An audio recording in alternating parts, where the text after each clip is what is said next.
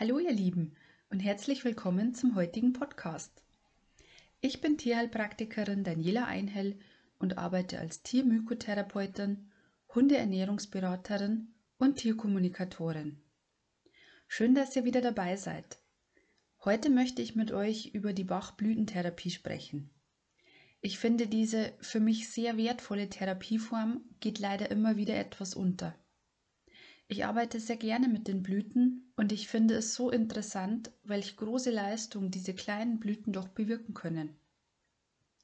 Bei der Bachblütentherapie handelt es sich um ein Therapiesystem, das auf 38 verschiedenen Blütenessenzen, den sogenannten Bachblüten, und einer Mischung davon, den Rescue-Tropfen, basiert.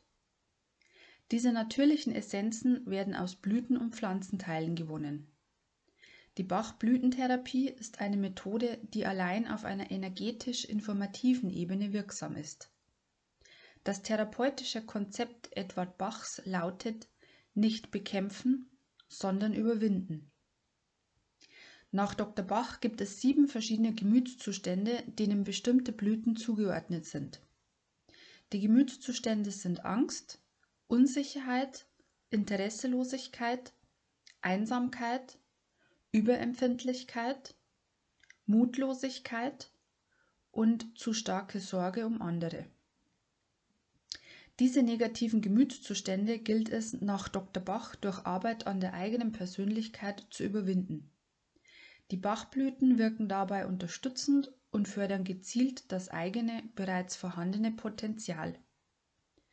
Bachblüten sind Extrakte aus Blüten, die auf störende Emotionen und Gefühle positiv einwirken. Im Zentrum der Therapie steht allein unsere feinste Schwingungsebene, die Seele von Mensch und Tier. Bachblüten verfügen über die Eigenschaft, negative Emotionen in ihren positiven Gegenpol umzuwandeln.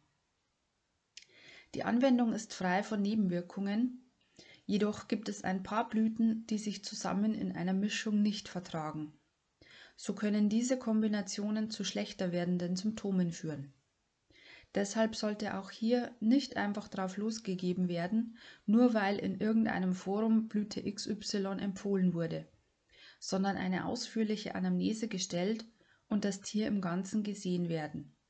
Denn oft machen schon Kleinigkeiten den Unterschied zwischen zwei Blüten aus. Man sollte auch immer daran denken, bei der Verwendung von Bachblüten fürs Tier die alkoholfreie Variante zu nehmen.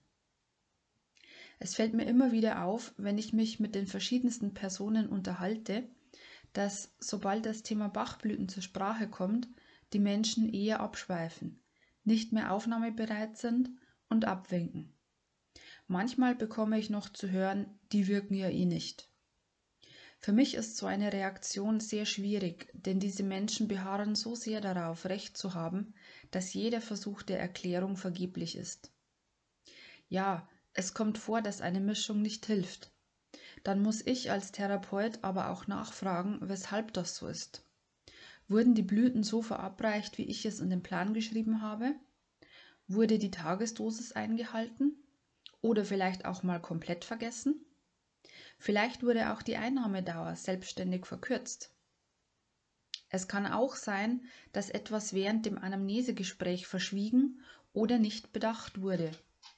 Da aber jede Kleinigkeit, die vielleicht für den Tierhalter unwichtig erscheinen mag, genau den Unterschied zwischen zwei sich sehr ähnlichen Blüten ausmachen kann, ist ein gutes Zusammenspiel von Tierhalter und Therapeut so wichtig, um dem geliebten Tier zu helfen. Die Unterstützung, die diese Therapieform bietet, ist immens. Sie unterstützen auf sanfte Weise die Selbstheilungskräfte des Körpers und können auch zusätzlich zur Schulmedizin und anderen Therapien angewandt werden. Wer mehr über die Bachblüten erfahren möchte oder Hilfe braucht, kann sich gerne bei mir melden. Ich bedanke mich fürs Zuhören und wünsche euch noch einen wunderschönen Tag. Bis zum nächsten Mal.